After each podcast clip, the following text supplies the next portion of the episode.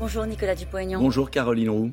Euh, candidat à la présidentielle, euh, mais aussi euh, membre de la commission des affaires étrangères. Je le rappelle, depuis 2012, on va naturellement parler des troupes russes qui sont en ce moment en train d'entrer dans Kharkiv, la deuxième ville du pays. Quelle doit être notre stratégie dans ces circonstances, alors même que Vladimir Poutine est passé à la guerre totale? C'est une tragédie. C'est une tragédie d'abord pour les Ukrainiens.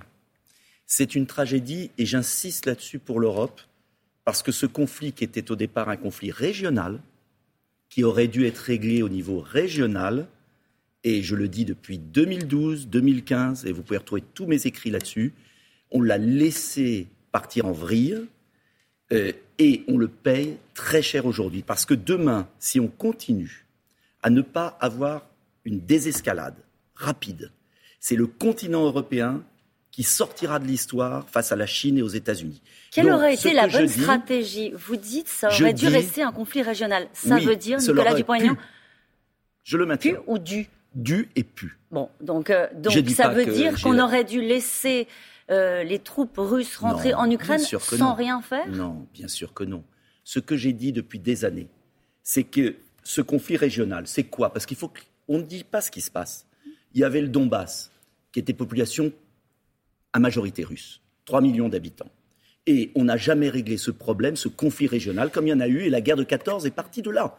Pas d'ici, mais d'une autre conflit régional euh, en Yougoslavie. Ce que je dis, c'est comme les accords de Minsk n'ont pas été respectés par l'Ukraine autant que par la Russie, comme l'OTAN a avancé au fur et à mesure, en dépit de tous les engagements des Occidentaux, la Russie, et je le conteste et je le déplore, mais je regarde les faits, la Russie a senti que cette province qui était auparavant, cet État qui était russe, lui échappait. À partir de ce moment-là, il y a eu des offres de paix. Elles n'ont pas été écoutées. Et Vladimir Poutine, qui je crois fait une terrible erreur pour son peuple lui-même, euh, est parti dans cette guerre folle. Ce que je dis, c'est qu'il faut d'un côté réarmer l'Europe. Hmm. Parce qu'on paye aussi le désarmement que je conteste. Là, vous allez un tout petit peu vite. Non, vous allez un petit peu vite. Là, on est face à une situation de crise. Je vous le dis. Un, désarmer l'Europe.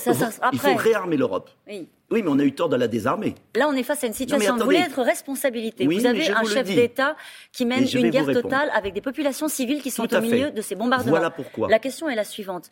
Quelle est la bonne stratégie aujourd'hui vis-à-vis de Vladimir Poutine? Ce sont des sanctions qui ne touchent pas les peuples européens et qui ne se retournent pas contre les Français gel des avoirs, par exemple, très bonne sanction, mais pas des sanctions qui auront des conséquences déplorables sur les Français, j'insiste. Deuxième point, bah, par exemple des sanctions économiques qui ne sont pas tenables à long terme. Lesquelles?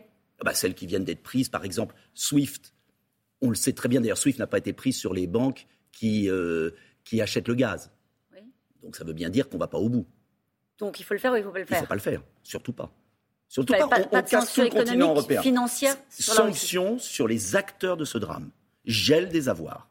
Sanctions sur Poutine et ses oligarques. Sanctions très fortes. Mais deuxième point, traiter le problème à la cause, c'est-à-dire bâtir un plan de paix, ce qu'a proposé Nicolas Sarkozy très bien, Hubert Védrine et d'autres, c'est la seule solution, c'est-à-dire proposer un plan de paix, je regrette que la France ne le fasse pas, neutralité de l'Ukraine, neutralité de l'Ukraine. Ça veut dire désarmement de l'Ukraine Désarmement total de l'Ukraine. Ce que demande Vladimir Poutine. Retrait des troupes russes, ce que ne demande pas Vladimir Poutine. Retrait des troupes russes en échange de ce désarmement. Mmh. Statut d'autonomie pour le Donbass, c'était dans les accords de Minsk signés par l'Ukraine. Et reconnaissance de la Crimée Et reconnaissance de la Crimée comme zone russe. C'est la seule solution et vous verrez qu'on y arrivera. Parce qu'il n'y a pas d'autre solution. Et ce que je regrette, c'est cette espèce d'agitation. De la part de qui? de la part des Occidentaux face à ce geste ignoble de Poutine, qui peut entraîner une guerre terrible dans le continent européen, qui est dangereuse, alors même, alors même, et je veux le dire, que cette réaction est incohérente, puisque ni les Américains, ni les Européens n'enverront un soldat en Ukraine, ils l'ont dit. Vous, vous iriez jusqu'à dire, Nicolas Dupont-Aignan, que les sanctions qui ont été proposées par l'Europe sont disproportionnées et ajoutent à la elles surenchère. Elles sont dérisoires à la fois dérisoires, disproportionnées, ce sont des gesticulations. Envoyer des armes aux Ukrainiens, c'est la gesticulation. Ah, envoyer des armes aux Ukrainiens, c'est la plus grosse bêtise qu'on est en train de faire. Pourquoi Parce qu'au même moment, on demande un cessez-le-feu. Et si on veut que Poutine arrête les hostilités, il ne va pas arrêter les hostilités si au même moment on envoie des armes et on continue à les envoyer. Deuxièmement, on n'envoie pas des armes sans combattre. Ça, c'est envoyer les Ukrainiens à la mort. C'est d'une hypocrisie incroyable. Ils ont des cocktails Molotov, c'est mieux Mais c'est la même chose. Vous savez qu'on envoie des armes qui ne serviront qu'à créer euh, une effusion de sang. Donc, moi, je dis qu'il n'y a que la voie diplomatique qui est possible. Il n'y a que, la voie diplomatique. Qu'est-ce que vous dites à euh, Volodymyr Zelensky, le président ukrainien Il a interpellé les Européens. C'était assez poignant, d'ailleurs. Oui, c'est poignant. Et, il a dit, en gros, c'est le moment. Et on a eu hier, à votre place, il y avait la présidente géorgienne qui disait, c'est le moment de nous tendre la main, c'est le moment de nous accueillir dans l'Europe pour, pour nous mettre, au fond, sous une forme de protection. L'Ukraine, la Moldavie, la Géorgie. Alors, je vous le dis, est-ce qu'on envoie les enfants français combattre en Ukraine? Ni Joe Biden ne le fait ni le Premier ministre de la France hier a dit, surtout nous n'irons pas combattre en Ukraine. Mmh. Donc dans la vie, faut être cohérent. Surtout pas maintenant. C'est une aberration, c'est jeter de l'huile sur le feu. Moi, je suis très surpris de l'irresponsabilité des, paroles qui sont prononcées, comme Bruno Le Maire qui a dit n'importe quoi et qui a été obligé de se dédire. Parce que dans la vie, il faut être cohérent. Il a dit qu'il fallait mener une guerre économique, financière totale à la Russie bah avant de revenir la sur France ses propos. déclare la guerre à la Russie? Il est revenu sur ses propos. Eh ben oui, c'est grave qu'un ministre de l'économie dise n'importe quoi.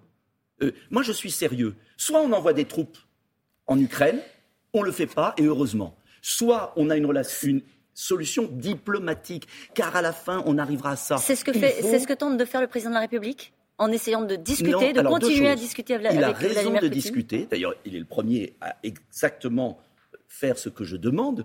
Sur la forme, il le fait. Il discute. Mais il n'y a pas de plan français. Et ce qui est terrible dans cette affaire, c'est que la France a disparu au profit d'une Union européenne euh, qui ne sait pas ce qu'elle veut, qui est dans le symbole, mais pas dans les actes.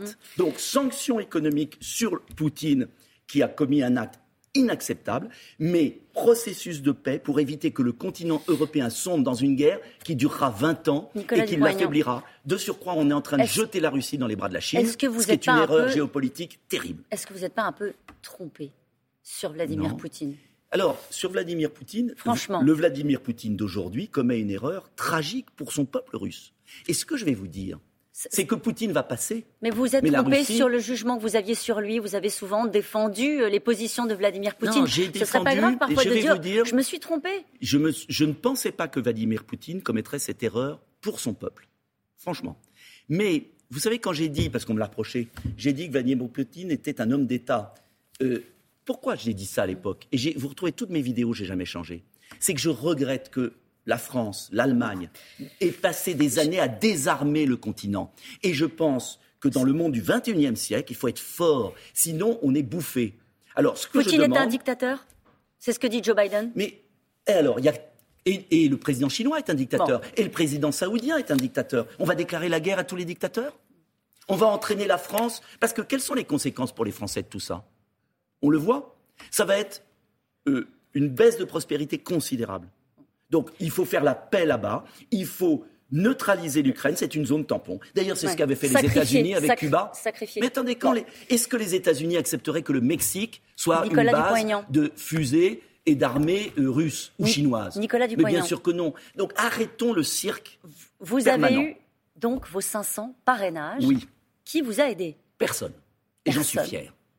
Moi, je n'ai pas bénéficié de la bourse euh, de François Bayrou, mais je ne vais pas polémiquer. Je suis heureux que mes concurrents aient leur parrainage. C'est normal qu'ils les aient. C'est normal. Et je crois que maintenant, l'enjeu, c'est qu'on ait une campagne en France. La situation ukrainienne est tragique. Il faut la régler par une voie diplomatique et atténuer les souffrances des Ukrainiens. Il, peut, y avoir une campagne, il peut y avoir une campagne. il faut qu'il y ait une campagne. Je vais vous dire ce qui se passe et ce qui me désole. C'est qu'il y a eu la peur du Covid mensonges, manipulation, atteinte aux libertés dans notre pays.